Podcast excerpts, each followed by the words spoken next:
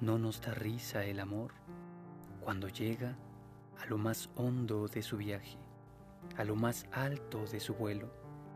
En lo más hondo, en lo más alto, nos arranca gemidos y quejidos, voces de dolor, aunque sea jubiloso dolor.